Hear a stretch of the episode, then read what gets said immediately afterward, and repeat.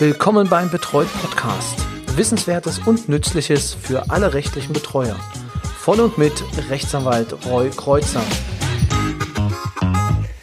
Herzlich willkommen zur 17. Folge des Betreut Podcasts, der Podcast für rechtliche Betreuer. Wir sind wieder bei, oder wir sind immer noch bei Malte C. Greisner, wobei wir schon in der Folge 16 gelernt haben, dass das C für Christian steht. Ähm, weil der Trend zum Mittelinitial. Weil der Trend, genau, genau. Ich hätte es nicht schöner formulieren können. Nein, aber worauf ich noch hinweisen will, wenn Sie Folge 16 noch nicht gehört haben, sehr, sehr spannend. Da erklärt ähm, Malte C. Greisner, warum er ähm, sich für das Strafrecht entschieden hat und wie ein Strafverfahren funktioniert. Also absoluter Hörtipp aus meiner Sicht, Folge 16 ähm, noch einmal anhören. Wenn Sie Folge 16 schon gehört haben, dann geht es jetzt weiter. Und zwar, wir schauen uns heute an, wer bezahlt eigentlich äh, den Strafverteidiger und wer beauftragt den Strafverteidiger in der Regel? Ist es der Betreute, ist es der Betreuer? Wie ist da die Erfahrung? Aber erstmal herzlich willkommen nochmal, Malte. Und nochmal vielen Dank für die Einladung. Sehr gerne, sehr gerne. Wie gesagt, wir hatten ja in der äh, letzten Folge schon ganz, ganz viel Wissenswertes ähm, von dir mitnehmen können. Nun ist die Frage, wir hatten uns das letzte Mal darüber unterhalten, wie so ein Strafverfahren funktioniert. Was ist eigentlich oder was kann das Ergebnis eines Strafverfahrens sein? Als Ergebnis steht am Ende entweder ein Freispruch oder eine Verurteilung. Die, beim Freispruch hat es halt einfach nicht gereicht, die Beweislage war zu dünn und bei der Verurteilung gibt es jetzt verschiedene Möglichkeiten. Wir müssen tatsächlich an dieser Stelle ein paar Mal schichten sozusagen. Zum einen gibt es jugendstrafrechtliche Verurteilungen, und es gibt erwachsenenstrafrechtliche Urteile. Jugendstrafrecht lassen wir ein bisschen außen vor erstmal. Im Erwachsenenstrafrecht gibt es entweder Geldstrafen oder eine Freiheitsstrafe. Die Freiheitsstrafe entweder bedingt, das bedeutet auf Bewährung, oder unbedingt, das bedeutet, die Person muss ins Gefängnis. Und dann dementsprechend je nach Länge. Also gibt es da irgendwie eine Mindeststrafe, ab wann man auf jeden Fall mit Gefängnis rechnen muss? Vollkommen richtig, danke für den Hinweis. Ja, gibt es. Und zwar ist die magische Grenze sind zwei Jahre. Es ist also so, dass bis zu einer Höchstmaß, einer Verurteilung von bis zu zwei Jahren das Gericht eine, eine Bewährung aussprechen kann. Das bedeutet in dem Falle, dass der Staat Hoffnung darin setzt, in den, in den Täter, dass er zukünftig ein straffreies Leben führen wird. Das ist die sogenannte Sozialprognose, die der jeweilige Richter dann anstellen muss oder die Richter anstellen müssen. Wenn Sie die enttäuscht sehen, von vornherein, weil Sie halt sagen, wir glauben nicht, dass, das, dass er jetzt in Zukunft keine Straftaten mehr begehen wird. Und diese Prognose schöpfen Sie halt im Endeffekt aus der Vergangenheit. Das heißt, die schauen ins Zentralregister, schauen, was gibt es denn so alles schon für Verurteilungen dann ähm, werden Sie eine unbedingte Freiheitsstrafe aussprechen. Wie gesagt, vorhin magische Grenze zwei Jahre. Ab zwei Jahren geht es gar nicht mehr. Das ist übrigens auch ein, ein, häufiger Rechtsirrtum. Die Leute glauben immer, das geht bis Gott weiß wo. Das mag in anderen Staaten so sein. In Deutschland ist das nicht der Fall. In Deutschland ist halt die absolute Grenze sind zwei Jahre. Über zwei Jahre hinaus kann eine Strafe nicht mehr zur Bewährung ausgesprochen werden und wird immer zwangsläufig zu einer Verbüßung in der Haft führen. Genau, was da vielleicht noch gesagt werden muss, äh, dass wir auf die Gesamtstrafe mal gucken. Mhm. Ähm, es gibt ja, ähm, und das ist bei Betreuten nicht selten, also meistens hat man dann so Kandidaten, ähm, die werden ja nicht nur einmal straffällig, sondern äh, dann kommt meistens das eine zum anderen. Und äh, kannst du da vielleicht noch was zur Gesamtstrafe sagen, wie das sich verhält? Ähm, wird das dann eins zu eins zusammengerechnet oder ähm, gibt es da, gibt's da Rabatt? Das ist fies gesagt, ne? aber also ich würde nicht zwangsläufig von Rabatt sprechen, aber vom Prinzip her trifft es das ganz gut. Es ist also so, das betrifft aber dann nur die Taten, die in dem jeweiligen gemeinsam zu urteilenden Tatzeitraum liegen. Das heißt, unser Delinquent war achtmal in einem Laden hat dort jeweils nicht bezahlt, aber trotzdem ein paar Waren mitgenommen. Das ist alles in relativ kurzen Zeitabständen passiert. Es wird alles gemeinsam mit angeklagt. Dann gibt es für, jede, für jeden Diebstahl, den wir, den wir jetzt genommen haben, gibt es eine gewisse Strafe. Und daraus wird dann tatsächlich am Ende ein kleines Gesamtpaketchen geschnürt. Das heißt, es werden Einzelstrafen gebildet und diese Strafen werden, wenn man so schön sagt, zusammengefasst. Bei einem besonders engen zeitlichen Zusammenhang nennen wir das straff zusammengefasst. Das heißt, wird sehr eng zusammengezogen. Man würde sagen, Strafe 1, 80 Tagessätze. Strafe, äh, Strafe 2, 160 Tagessätze. Zwei Monate auf Bewährung, drei Monate, also zwei Monate Freiheitsstrafe, drei Monate Freiheitsstrafe, vier Monate Freiheitsstrafe, dann nochmal 80 Tagessätze, weil es wieder was ganz Kleines, Geringwertiges war. Eng zusammengefasst, Freiheitsstrafe sechs Monate, die zur Bewährung ausgesetzt werden könnte. Ich bilde jetzt einfach mal ein völlig, völliges Beispiel aus der Luft. Also für den Betreuer ist es halt manchmal sehr ärgerlich, ähm, wenn dann die Staatsanwaltschaft, also dann kommt die Anklageschrift, da steht dann drin, wir fordern vier Monate auf Bewährung. Man selber sich das anguckt, mit dem äh, Betroffenen halt redet oder mit dem, mit dem Betreuten und sagt, naja, ist jetzt nicht gut, nehmen wir mit. Und dann kommt der Strafverteidiger, versucht alles Mögliche und dann kommt am Ende eine Geldstrafe dabei raus, wo dann der Betroffene sagt, aber jetzt muss ich ja dann auch noch was bezahlen. Also das ist manchmal dann äh, immer ein bisschen ärgerlich. Ich verstehe das Problem, aber es ist tatsächlich ja so, also wir müssen ja die andere Perspektive sehen. Wir müssen halt tatsächlich sagen, nein, auf gar keinen Fall, weil das ist ja niedriger. Eine Geldstrafe ist quasi niedriger anzusetzen. Und es ist auch glücklicherweise so, kurze Freiheitsstrafen, nur im absoluten Ausnahmefall, sind vom Gesetz so vorgesehen. Unter sechs Monaten sollte eigentlich die Geldstrafe stehen. Die haben auch hier einen jeweils unterschiedlichen Ansatz. Warum man eine Geldstrafe als Strafe setzt, bei Interesse würde ich das gerne nochmal bei Gelegenheit ausführen, sozusagen. Okay.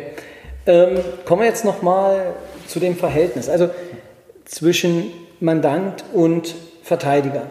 Also wir sind ja hier im Betreuungspodcast. Was mich jetzt interessieren würde, wer beauftragt dich? Sind es mehr, wenn du Betreute vertrittst, denn der Betreuer oder sind es eher die Betreuten, die selber vorbeikommen? Es ist ein Mix. Es ist tatsächlich ein Mix. Also es kommen tatsächlich viele Betreuer zu mir, die ähm, meist, zumeist auf Empfehlungen auch teilweise von Betreuten auf Empfehlung, ähm, die dann gekommen sind, weil sich halt eine Pflichtverteidigungssituation ergeben hat. Der Betreuer bekam das Schreiben, in dem halt drin stand, hier, wir würden jetzt einen Pflichtverteidiger bestellen, es sei denn, Sie benennen einen. Das ist Variante 1. Variante 2 ist, der Betreute kommt. Und Variante 3 ist tatsächlich, äh, das Gericht bestellt. Den, mit der äh, Beiordnung. Mit der vorhin erwähnten Beiordnung. Ähm, um weil es von sich aus gemerkt hat, hier diese Person ist möglicherweise gar nicht richtig in der Lage, sich selbst zu verteidigen. Also, wie würdest du den Mix etwa ähm, ansetzen, prozentual? Prozentual würde ich sagen, also bei meinen betreuten Fällen würde ich sagen, ähm, 60 Prozent zu, also an denen die Betreuer zu mir kommen, 20 Prozent, äh, in denen der Betreute zu mir kommt und nochmal 20 Prozent, in denen das Gericht von sich aus auf die Idee kommt. Weil meistens muss man schon das Gericht drauf stoßen. Gibt es ein äh, spezielles Delikt, was bei Betreuten vermehrt auffällig ist? Oder? Das kann man so nicht sagen, aber die Betreuten, mit denen ich zu tun habe, sind in, das sind in den meisten Fällen eher naja, leichtere Delikte. Häufiger mal Ladendiebstahl, und äh, so, also Delikte in diesem Größenrahmen, würde ich sagen. Also ja, einfache Diebstähle sind in solchen Fällen das meiste. Sachbeschädigungen und tatsächlich halt auch mal sowas wie eine Brandstiftung. Also das Portfolio des Strafgesetzbuches äh, wird quasi bis auf die ja, großen Kapitalverbrechen genau abgedeckt. Ich, das möchte ich mich auch nochmal betonen. Die meisten Betreuten, die ich habe, sind extrem friedliche Menschen. Also man hat auch manchmal, das muss man natürlich auch sagen, das haben wir noch gar nicht besprochen, gar nicht angesprochen, ähm, das Problem, dass, äh, dass bei Betreuten halt auch ein möglicher Maßregelvollzug im Raume steht. Ne? Das ist also, dass man halt sagt, hier auf diese Person kann nicht mit einem normalen Gefängnis eingewirkt werden. Diese Person ist psychisch krank.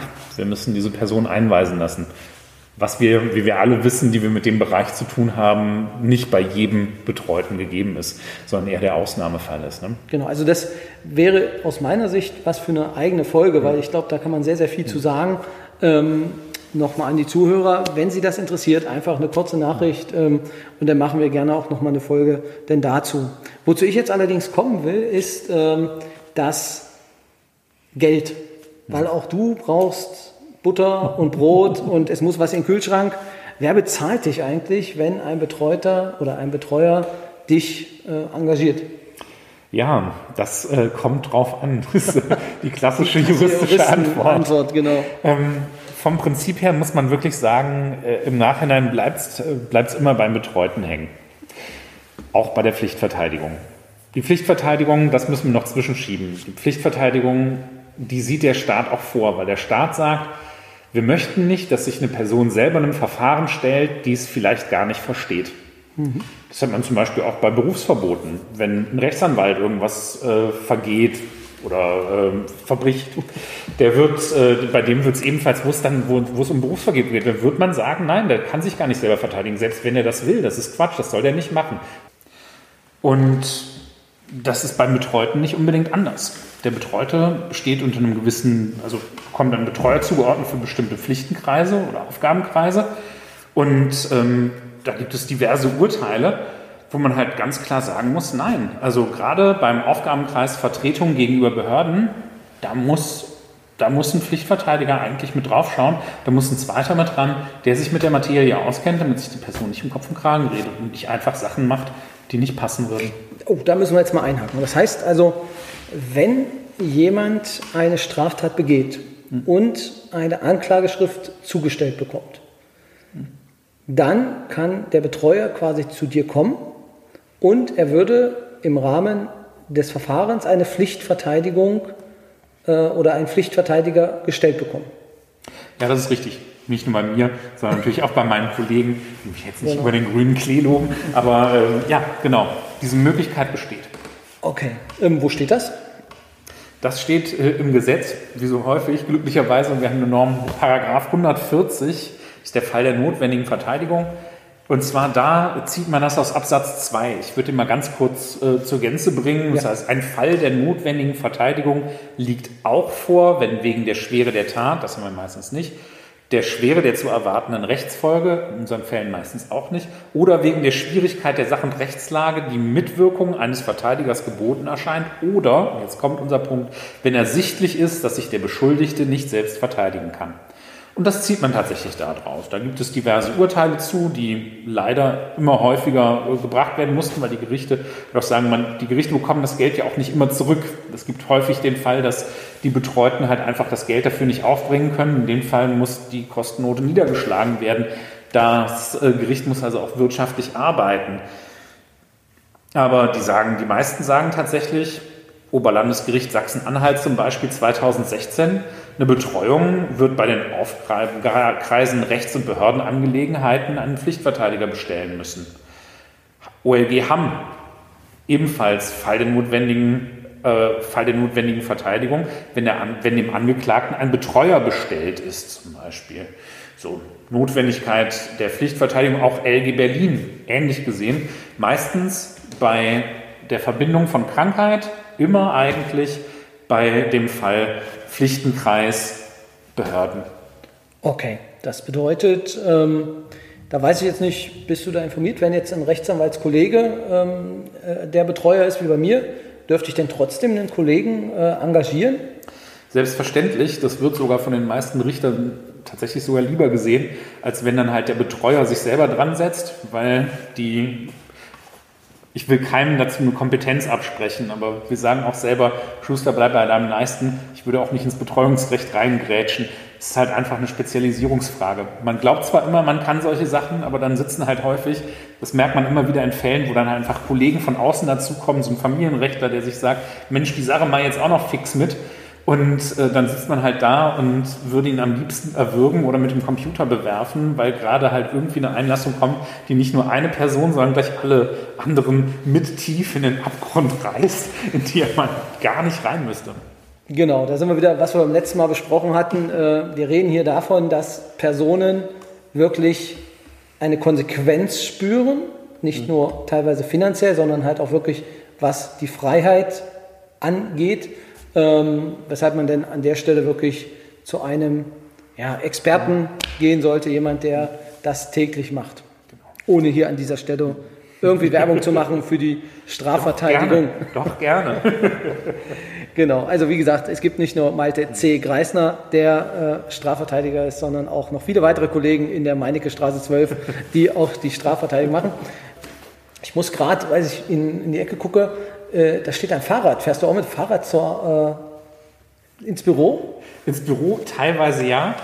Aber äh, da wir jetzt gerade unter uns sind, ja. äh, kann ich dazu sagen, dass ich das jetzt schon seit geraumer Weile nicht mehr gemacht habe. Aber der Reifen ist platt. Aber sowas von, das, das, das sehe ich, das sehe ich jetzt auch und es ist vor allem in weiß gehalten.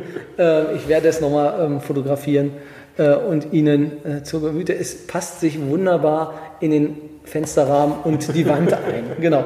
Nee, also das, äh, weil wir hatten mit, der, mit meiner Kollegin Frau Nickel, ähm, die fährt halt auch zu ihren Betreuten immer mal wieder hin, beziehungsweise nutzt das auf ihrem Weg dann dazu. Wer Frau Nickel noch nicht gehört hat, Folge 12, kann ich auch an der Stelle nochmal empfehlen.